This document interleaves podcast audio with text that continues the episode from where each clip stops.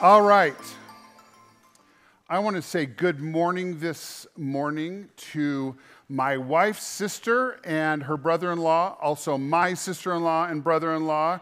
Kim and Gary Wood are sitting over here with Chris. Would you just give them a warm Connect Church welcome? Chris comes from a, a wonderful family, uh, five kids. But I've always thought Chris's life was a little bit interesting because she is the youngest of the first three. Um, I probably shouldn't point that out when you're sitting there with your sister, with your older sister. I didn't really say that with my out loud voice, did I? Um, Chris was the youngest of the first three, and, and so she kind of grew up as a youngest child. And then, seven years after Chris was born, her younger brother Nick was born, seven years. And so he was the bonus child. And then seven years after Nick was born, Andy came along, and it was bonus child number two. So Chris has been both the youngest child and she's been the middle child. And in some, to some degree, once Kim and and Greg left the house, she was the oldest child. So that whole birth order thing in my wife's life just got all messed up. So and uh, so, uh, bonus children. Uh, Kelly and I quite often talk about the fact that bringing a sermon on a Sunday morning is kind of like giving birth. And if that's true, today is my bonus baby for you, okay? And the reason I'm saying that is because I told you last week that it was the end of the Plenty series. And then through a series of events, uh, the Lord brought me to one more message that I want to bring to you. And so uh, we've done six messages in this series, and today is the bonus one, okay? And, uh, and so I'm, I'm kind of excited about this. Um, really, really, what happened, uh, and I won't go into a lot of detail, but in the process of preparing those previous six messages, I ended up on a ribbon chase or a rabbit trail, whatever you want to call it. I, I, was doing this research on a topic about plenty, about abundance, that didn't really fit into any of my other messages. And I just felt like Holy Spirit was prompting me to do one more as a bonus message and, and bring it today. So this is completely different than anything else we've talked about. And, and I think, uh, like I say, I think the Lord is going to do some deep digging this morning. So uh, here we go. I want to invite you this morning to turn to the book of Daniel, chapter 4. If you've got a physical Bible with you, that's fine. If you want to use an electronic Bible, I'm going to be reading out of the New Living Translation, the NLT, today. And I think you might want to read along because we are going to read an entire chapter out of the Bible, okay? And so you, you probably want to have a Bible open. And uh, fun fact we've got a whole bunch of Bibles back there at the Welcome Center, and they are NLT versions. So if you want to get up and grab one of those, you can follow along in a paper copy of a Bible. And if you don't have a Bible, you can take one home, and, and that's cool too, okay? Ah, Waylay has them to hand out, so you don't even have to give up. Just raise your hand, and Waylay will get a Bible to you. All right, we got some takers, Waylay. Okay, Daniel chapter 4. Before we start reading this morning, uh, I want to put Daniel into a little bit of historical context because if you're here today and you don't know much about Bible history, this could, this could sound a, a little foreign to you. And, and so, uh, if you remember back, if you've been with Connect any length of time, you might remember our Operation Bible series, where I was sharing with you how to read the Bible and how not to read the Bible. One of the things we talked about is the order of the books in the Bible. Do you remember this? Uh, the history books, the first group of books in the Old Testament, are all history books and they're chronological. And then we've got some poetry books in the middle Psalms, Proverbs, Song of Solomon, all those poetry books. And then there's a whole bunch of books of, of prophecy and those books of prophecy are not chronological. They have to be put back. When you're thinking about Bible history, you have to think about how those fit into that chronology of, of Bible history. The book of Daniel, you find it in the prophecy section of the Bible, all right?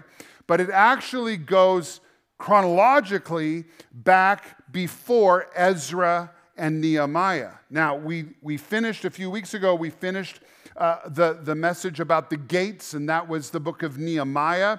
And that was all about how Nehemiah was returning back to Jerusalem after Jerusalem had been destroyed by the Babylonians. And, and they were going back, they were rebuilding the wall, rebuilding the gates. Remember? Am I, am I talking anybody's language? Okay. Just, just do something so I know you're with me. All right. Daniel lived during the exile when Babylon had destroyed Jerusalem and then taken a whole bunch of people captive into Babylon. So, historically, what we're talking about is a segment of time that happened before Nehemiah that we talked about for so many weeks at the beginning of the year. So that's where we are. Daniel's a really interesting person because Daniel was one of four outstanding young men that the king of Babylon, Nebuchadnezzar, had chosen to come and serve in his court. And there's all kinds of stories in the book of Daniel, along with some awesome, jaw dropping apocalyptic prophecy. Today, we're just going to be talking about one chapter in the book of Daniel, and that's Daniel chapter 4. Okay, you ready? Got your Bibles with you? Here we go. Starting right at the beginning. King Nebuchadnezzar sent this message to the people of every race and nation and language throughout the world peace and prosperity to you. Okay, now there's a couple of things I want you to notice before we keep reading here. Nebuchadnezzar is wishing prosperity upon everybody in the world. We've been talking about abundance or plenty and developing a mindset of plenty, a mindset of abundance, whereas we a lot of times just live in a mindset of scarcity. Evidently, Nebuchadnezzar had this idea of plenty, this mindset of plenty, and he was wishing it upon everybody in the world. And actually, he really believed that he had achieved world domination. He believed that he had conquered the known world at the time because Babylon had become a superpower in the world at the time.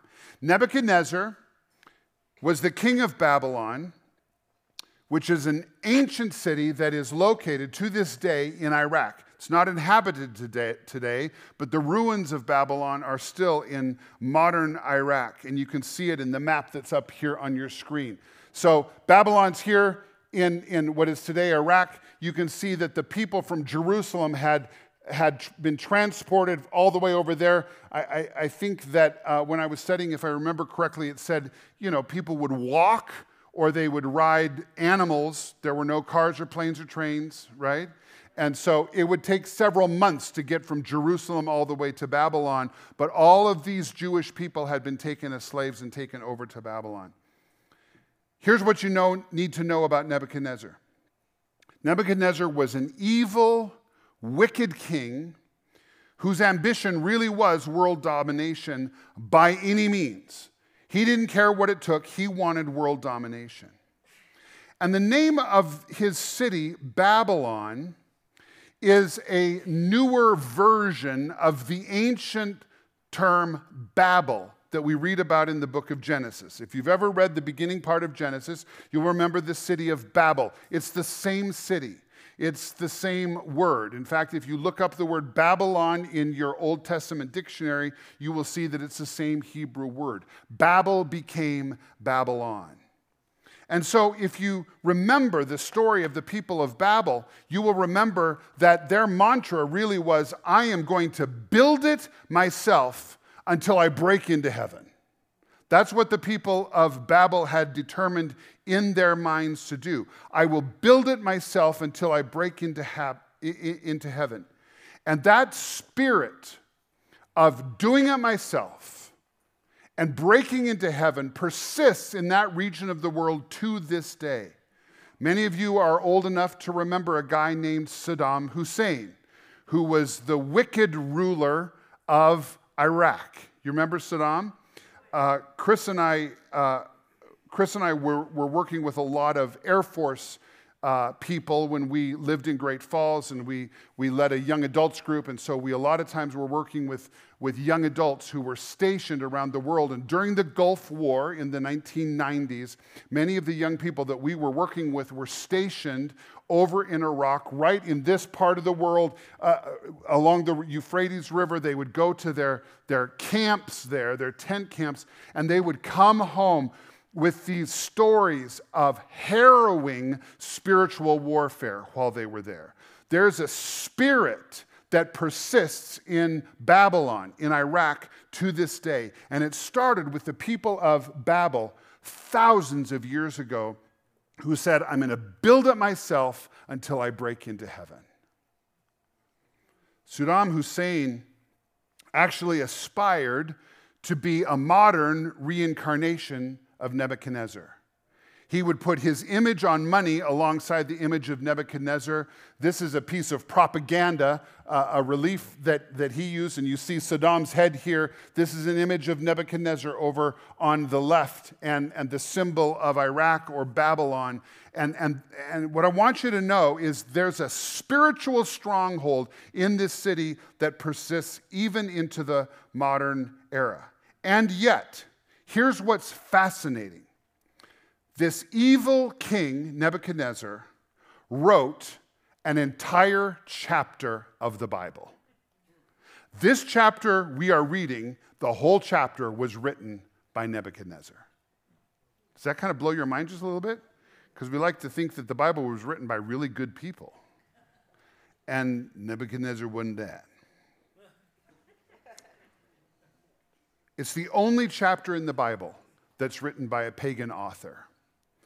And uh, it's a first person account of Nebuchadnezzar's interaction with Yahweh, the God of Israel. Okay, you ready to keep reading? Here's what he says I want you all to know the miraculous signs and wonders the Most High God has performed for me. He's talking about the God of Israel, Yahweh. How great are his signs! How powerful are his wonders! His kingdom will last forever, his rule will last through all generations. Now, that's a huge statement of faith, right? But before we keep reading, let me tell you a little bit more about Nebuchadnezzar. In Daniel chapter 2, Nebuchadnezzar had a dream about this giant statue that would, that would uh, he couldn't figure out what the dream meant. And so he called in all of his interpreters. They couldn't tell him anything. Daniel gave him the interpretation of the dream. And through that dream, Nebuchadnezzar learned that Yahweh was all powerful. Yahweh was, is all wise. And Yahweh could reveal mysteries that nobody else could reveal. He learned a lot about Yahweh, the God of Israel. And then in chapter 3 of Daniel, we read this hero story about Daniel's companions, Shadrach, Meshach, and Abednego. You remember these guys? And, and they wouldn't bow to Nebuchadnezzar's idol, and so he threw them into this fiery furnace, expecting them to be burned alive like this. And instead of burning up, what happened is Nebuchadnezzar looked into the fire and he saw a fourth man in the fire with these three Hebrew young men. The Bible doesn't tell us who that was. I think I know who it was. Jesus.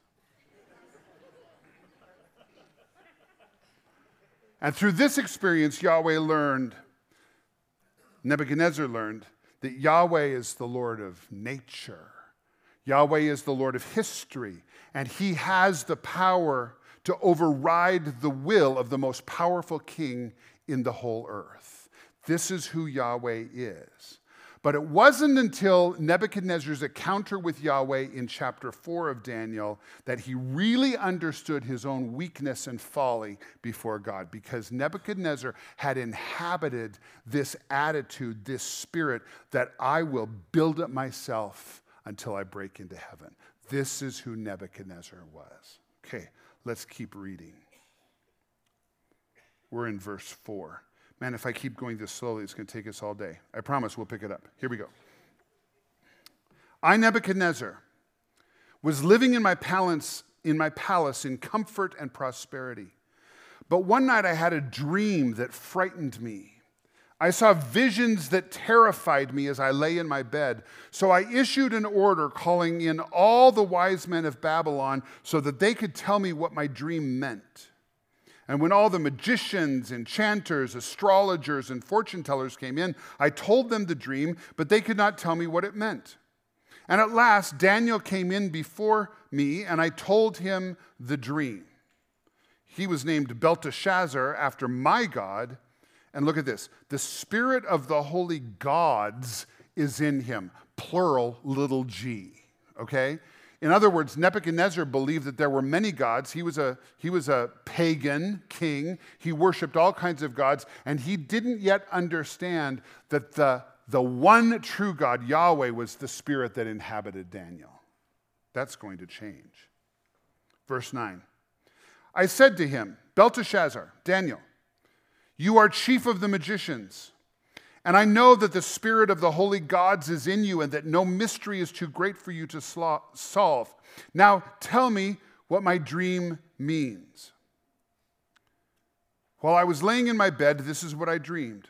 I saw a large tree in the middle of the earth. The tree grew very tall and strong, reaching high into the heavens for all the world to see. It had fresh green leaves, and it was loaded with fruit for everybody to eat. Wild animals lived in its shade, and birds nested in its branches. All the world was fed from this tree. And then, as I lay there dreaming, I saw a messenger, a holy one, coming down from heaven. The messenger shouted, cut down the tree and lop off its branches, shake off its leaves and scatter its fruit, chase the wild animals from its shade and the birds from its branches, but leave the stump and the roots in the ground, bound with a band of iron and bronze and surrounded by tender grass. Now, let him be drenched with the dew of heaven. And there's a shift here now in the story because the tree becomes a him, and it's clear that the tree represents a human being. Are you with me? Now, let him be drenched with the dew of heaven, and let him live with the wild animals among the plants of the field. For seven periods of time, let him have the mind of a wild animal instead of the mind of a human for this has been decreed by the messengers, it is commanded by the holy ones, so that everyone may know that the Most High rules over the kingdoms of the world. He gives them to anyone he chooses, even to the lowliest of people. So, do you see what's happening?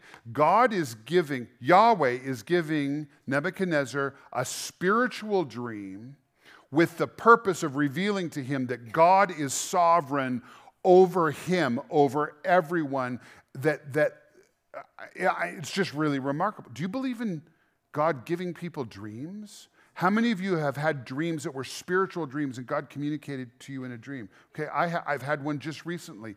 I'll share it with you sometime, uh, so, uh, uh, another time. But God does this. And a lot of times God comes to us in our dreams because He wants to grab our attention. He wants to, He just wants to capture us. And that's what He was doing with this evil king Nebuchadnezzar. Verse 18 Belteshazzar, Daniel, that was the dream that I, King Nebuchadnezzar, had. Now tell me what it means, for none of the wise men of my kingdom can do so, but you can tell me because the spirit of the holy gods is in you. Upon hearing this, Daniel, also known as Belteshazzar, was overcome for a time, frightened by the meaning of the dream. And then the king said to him, Belteshazzar, don't be alarmed by the dream and what it means. But Belteshazzar replied, I wish the events foreshadowed in this dream would happen to your enemies, my lord, and not to you. The tree that you saw was growing very tall and strong, reaching into the heavens for all the world to see. It had fresh green leaves and was loaded with fruit for all to eat. Wild animals lived in its shade, birds nested in its branches. That tree, your majesty, is you. You probably saw that coming, didn't you? That tree, your majesty, is you. For you have grown strong, you have grown strong and great. Your greatness reaches up to heaven, and your rule to the ends of the earth. Then you saw a messenger, a holy one, coming down from heaven and saying, Cut down the tree and destroy it, but leave the stump and the roots in the ground, bound with a band of iron and bronze and surrounded by tender grass. Let him be drenched with the dew of heaven. Let him live with the animals of the field for seven periods of time. Now, this is what the dream means, Your Majesty, and what the Most High has declared will happen to my Lord the King. You will be driven from human society, and you will live in the fields with the wild animals. You will eat grass like a cow, and you will be drenched with the dew of heaven. Seven periods of time will pass while you live this way until you learn that the Most High rules over the kingdoms of the world and gives them to anyone he chooses. But the stump and the roots of the tree were left in the ground. This means you will receive your kingdom back again when you have learned that heaven rules. Now, listen to this warning from Daniel. This is significant. Verse 27 King Nebuchadnezzar, please accept my advice. I would say this is some advice all of us need to hear from time to time. Please accept my advice. Stop sinning and do what is right.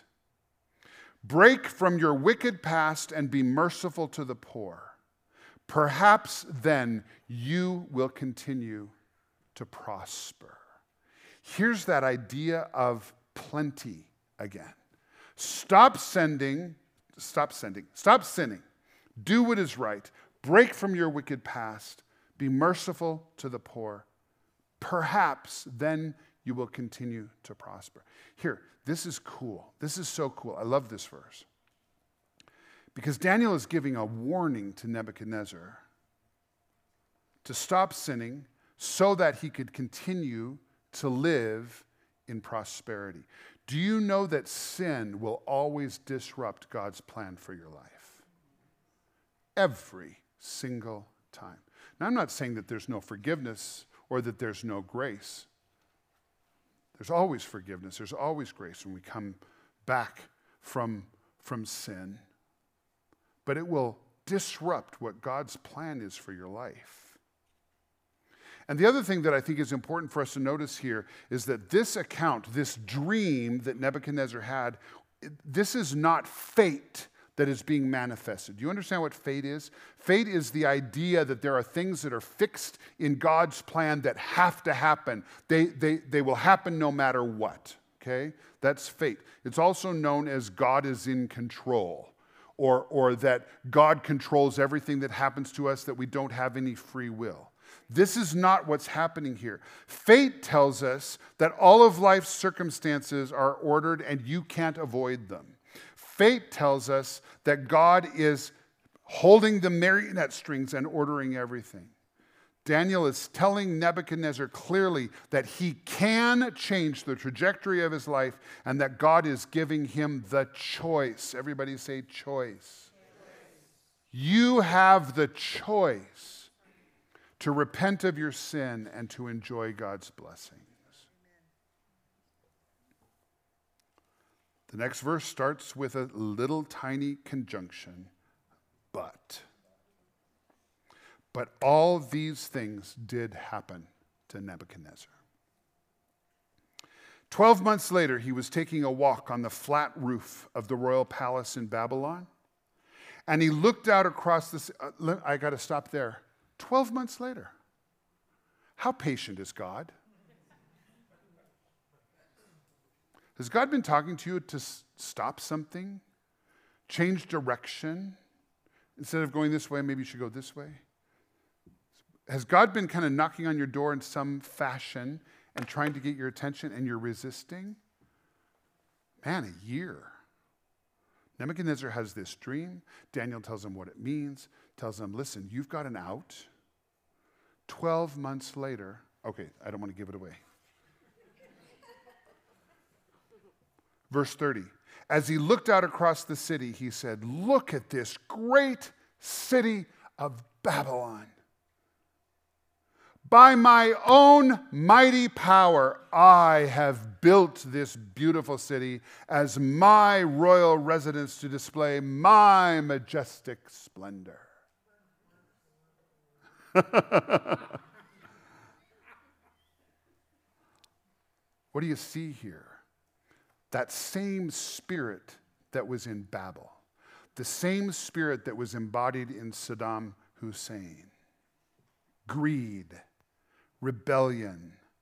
I will build it myself until I break into heaven.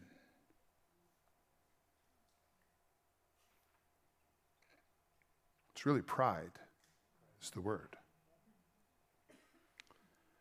Here's what I want you to know today pride is the companion temptation of plenty.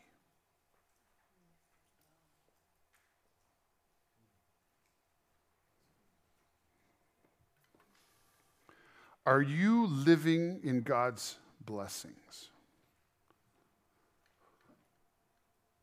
Do you have plenty?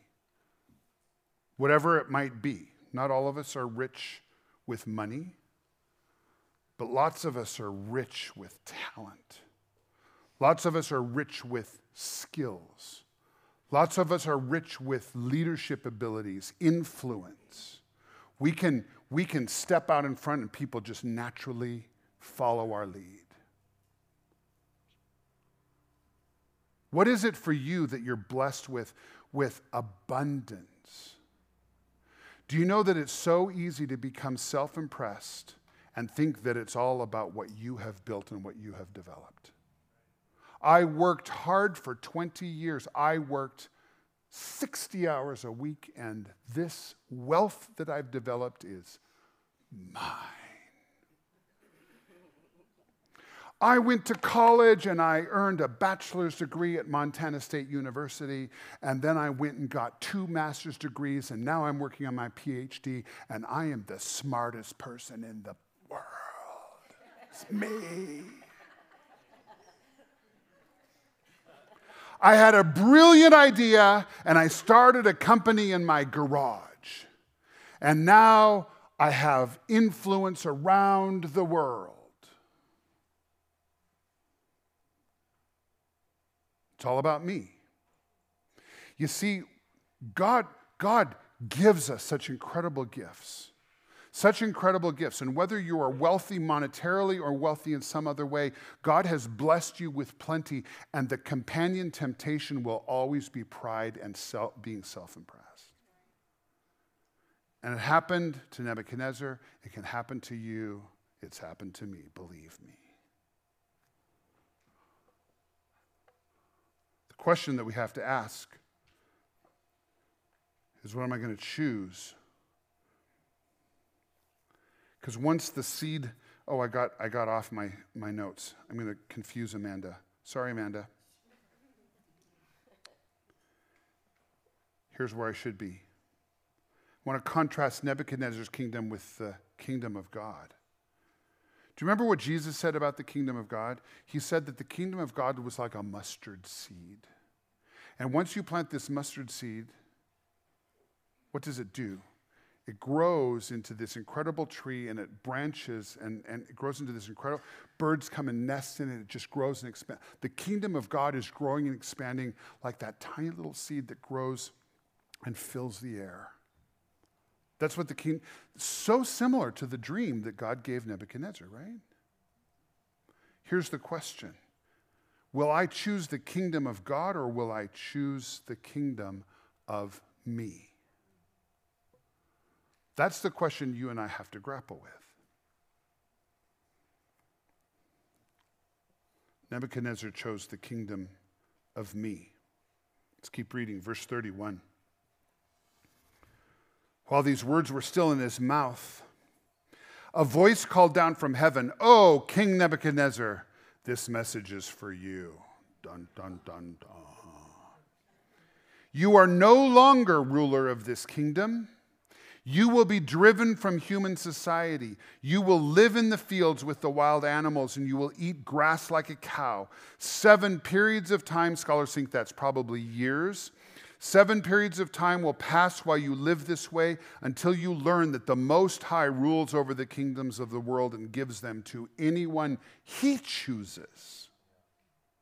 That same hour, the judgment was fulfilled and Nebuchadnezzar was driven from human society. He ate grass like a cow. He was drenched with the dew of heaven. He lived this way until his hair was as long as eagle feathers and his nails were like birds' claws as I was researching this chapter, I learned that there's actually a physiological and mental condition. This still happens to some human beings today, and their nails grow long like, I mean, it's really weird. I don't remember what it's called. I hope it never happens to you. no, sincerely, I really hope this never happens to you. Verse 34 After this time had passed, I, Nebuchadnezzar, looked up to heaven my sanity returned, and I praised and worshiped the Most High and honored the one who lives forever. Cool, right? And then he bursts into song. I'm assuming this is a song because it's in poetic form. He says, His rule is everlasting, His kingdom is eternal. All the people of the earth are nothing compared to Him. He does as he pleases among the angels of heaven and among the people of the earth. No one can stop him or say to him, What do you mean by doing these things? And when my sanity returned to me, so did my honor and glory and my kingdom. My advisors and nobles sought me out, and I was restored as head of my kingdom with even greater honor than before. Now, look at this verse. I love this verse, 37. Now, I, Nebuchadnezzar, praise and glorify and honor the King of heaven. All his acts are just and true, and he is able to humble the proud. Cool, right? So cool. Now, again, I don't wish this to happen to you or me or anybody else I love. Can you imagine? Seven years eating grass like a cow.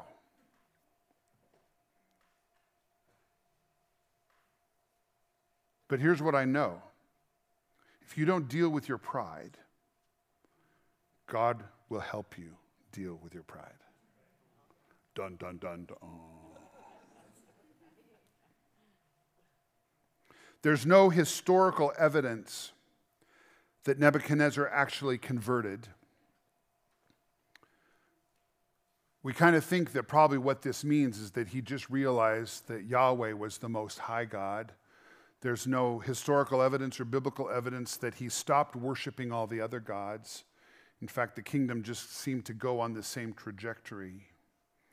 Really, it's kind of sad. What would have happened if Nebuchadnezzar had completely become a worshiper of Yahweh? He was restored to his kingdom, but what could he have become? He made the book right? What would have happened if he would have completely surrendered his life to God?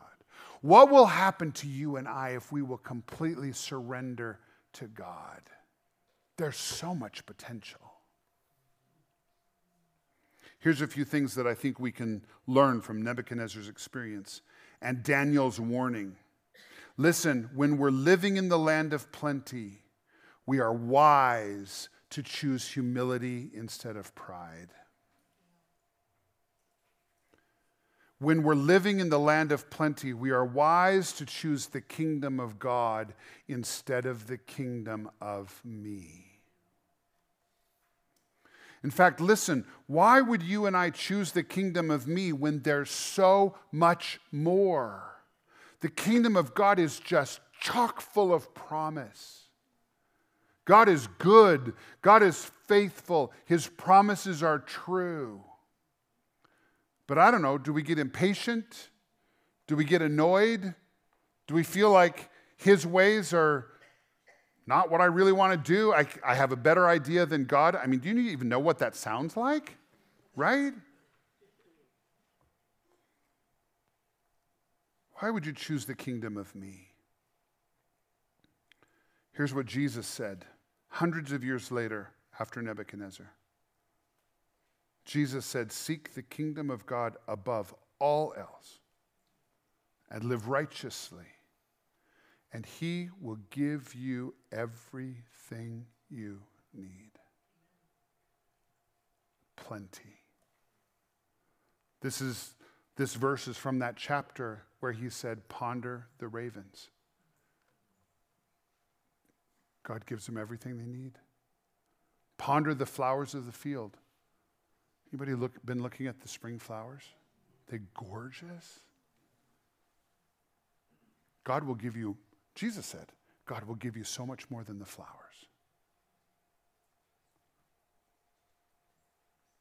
You will always have plenty when you are seeking first the kingdom of God instead of the kingdom of me.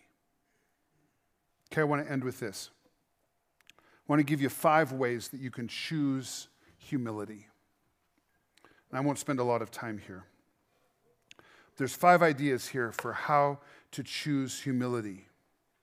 The first one is this repent of your pride. Repentance is a, is, is a cool Bible word that I think a lot of times we don't fully understand. Sometimes I think repent means to be sorry, okay? Is that kind of the definition that might be in your brain? Repent actually means to turn towards God. That's what repentance is. So if I'm if I am turned toward pride, if I'm turned towards the kingdom of me, repenting means I'm going to turn toward the kingdom of God instead of the kingdom of me. It's changing direction and walking toward God instead of whatever else you've been walking toward. And with that repentance of pride is acknowledging that every gift comes from God. Do you know everything you have comes from Him? Every dollar you have comes from Him. Your home comes from Him. Your car comes from Him. Your job comes from Him. Your family comes from Him. Your skills come from Him. Your business that you worked so hard to build he gave it to you. Number two, develop the habit of thankfulness. I've heard several people, I don't know if it's a social media thing or what, but I've heard several people lately say that they keep a thankfulness journal. Do some of you do this? And every day uh, is probably different for different people, but every day they just write down three or four things that they're thankful for that day. That's developing a habit of thankfulness. And people who do things like this, who give thanks regularly, what they find is their, their perspective begins to change over time. Because all of a sudden you become aware of the plenty you live in instead of being focused on the scarcity that, or, or the lack that you're experiencing in the moment. Develop thankfulness. And, and it, along with that is, is worshiping. Man, I loved the songs we sang this morning. We got more worship coming in just a, in, in just a minute. Um, that, that song, uh, Heart of Worship, some of you probably know the story behind that. It was written by Matt Redman. And, uh, and if I remember the story correctly, they, he, he served as worship leader in a big church, I think in, in England. And, uh, and one Sunday they came in and the electricity was out or whatever, and there wasn't lights and sound and fog. You know, they were in one of the fog churches. Have you been to a fog church? Okay. Really cool. I love it. But those are aids to worship, right? They just, they just kind of help us focus on the majesty of God. And when all of that stuff goes out, man, if you don't have sound and lights and fog, how am I going to worship? And, and Matt Redman wrote that song. I'm sorry, Lord, for the thing I've made it when it's all about you. I'm sorry, Lord, for the thing I've made it in the kingdom of me. Did you know that even worship can get corrupted into the kingdom of me? I'm not going to go on that tangent. Just think about that. You can worship regardless of how crappy the music sounds. Can I say that? Sorry, mom. She hates it when I say crap. You can worship. Listen to me. if it's not the kingdom of me, if it's really the kingdom of God, God is worthy of your worship regardless of what the music sounds like. Boy, that should have generated loud amens and applause. Clap, Lucas, clap. I am not saying you sound awful.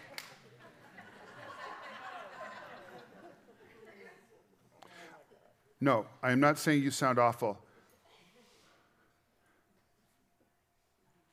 What I am saying is sometimes we become, we become really demanding about what the conditions are for me to engage in worship. I'm sorry, Lord, for the thing I've made it when it's all about you. Okay, that was, that was a bonus sermon for you. Number three. Number three, if you want to choose humility, you're going to have to practice submitting. Ooh, this is the word nobody likes. If, if you realize that you've been serving the kingdom of me instead of the kingdom of God, if, if you want to get really good at submitting to God's leadership, you can practice by submitting to somebody else's leadership. Okay? Married couples, practice submitting to your spouse. Husbands, maybe you've been demanding that your wife submit to you. How about you submit to her? Did you know that's actually in Ephesians chapter 5? Submit to one another out of reverence for Christ. That's right before the wives submit to husband's part. And then the wives submit to husband's part is followed up by husbands lay down your lives for your wives. That's actually more severe than submitting because, guys, you got to die.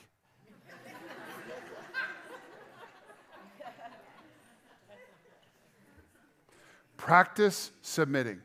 Submit to your spouse.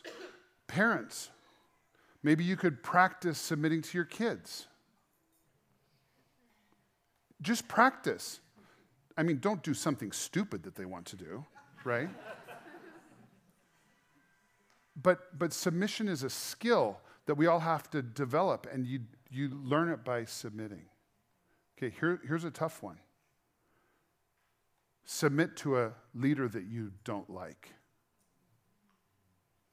If you got a boss or a team leader that makes terrible decisions and wants you to do stupid stuff, you could learn a spiritual skill by just practicing submitting, submitting to some.